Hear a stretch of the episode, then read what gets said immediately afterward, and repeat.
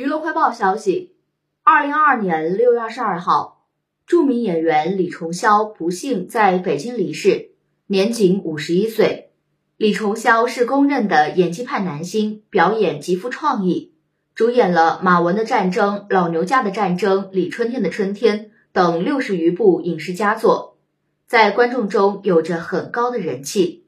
李重霄的妻子英娜是德国人。两人育有混血女儿李诗颖，李重霄猝然离世，将妻子和女儿推入悲痛的深渊。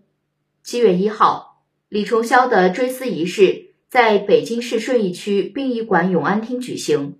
女儿李诗颖忍着心碎，追忆了与父亲走过的那些温暖、难忘、催泪的风雨岁月。